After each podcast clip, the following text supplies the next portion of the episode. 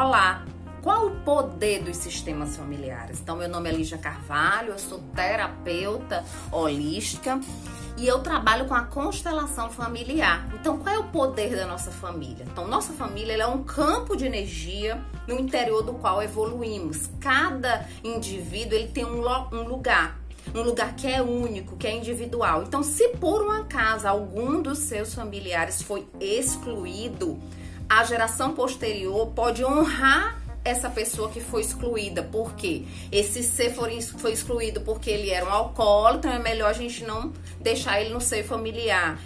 Eu tive um aborto, mas é melhor não comentar esse aborto.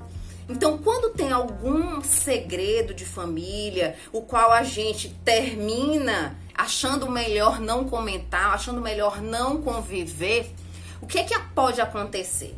A geração posterior pode vir alguém dessa família para estar tá inconscientemente repetindo um padrão para que a família atual possa olhar para essa pessoa, como se ela estivesse representando aquele ancestral anterior que foi excluído.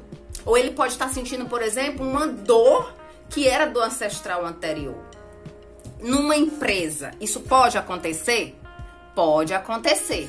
Como?